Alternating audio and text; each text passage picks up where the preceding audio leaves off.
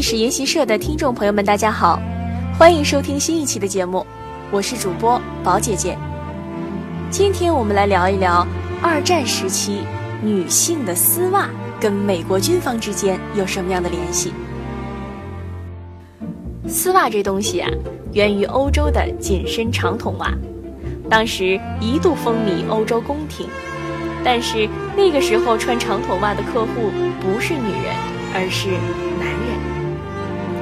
在法国路易十四时期，也就是十七世纪，男人穿红色和浅蓝色的天鹅绒或丝质长筒袜，而那些装饰着蝴蝶结和吊带的长筒袜，只有权贵们才穿得起。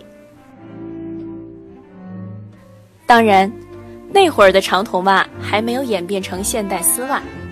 因为材料还多是皮革、亚麻等，所以穿起来不那么紧，不能反映小腿娇俏的线条，而且最关键呢是容易掉下来，所以当时的大街上经常可以看到男人们低下头去整理蕾丝吊带袜的英姿。到了十九世纪以后，发生了两件事，一件呢是男性的裤子变长。从文艺复兴时代及膝的衬裤，变成到脚踝的长裤。另一面呢，是女性的裙子反而在变短，原先及脚踝的长裙缩短到接近膝盖。这样一来，女性美丽的小腿给露出来了。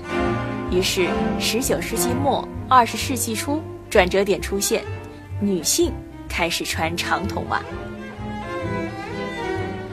到了二十世纪三十年代末，美国杜邦公司，这家给人印象是研究工业科技的宅男公司，宣布世界上第一种合成纤维诞生，这就是尼龙。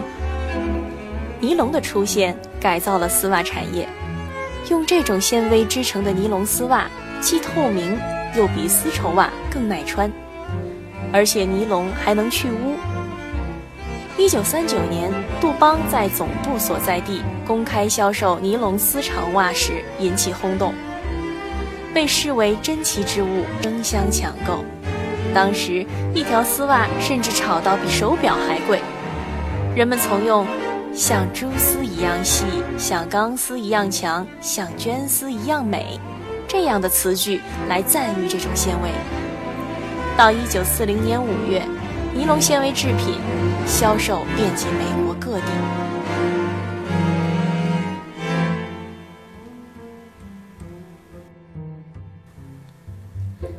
但是尼龙的价值很快就被军方看中了，耐磨、抗尘、有弹性、去污性强，还可以在工厂中批量生产，简直是完美的材料。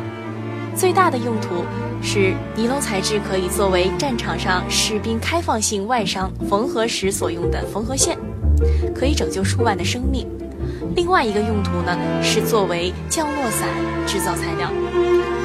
于是，在美国，尼龙被宣布成重要的军用物资。美国女人们面临了艰难的选择：为了让你们的男人能从战场上回来，捐献出你的丝袜吧。当时的美国，在舆论的引导下，女性主动开始穿起棉袜，甚至不穿袜子，以自己的行动来支援前线。有一个例子是玛丽莲·梦露最火爆的照片，几乎全是光着腿的，这也从侧面验证了这种支援前线的流行风尚有多强劲。当然，也有不少女人找到了替代的办法，既然丝袜根本买不到。就互相帮忙，在腿上画出一道丝袜的接缝出来。反正光线不好的晚上是看不出来到底穿了还是没穿丝袜的。但女性对美的爱好是挡不住的。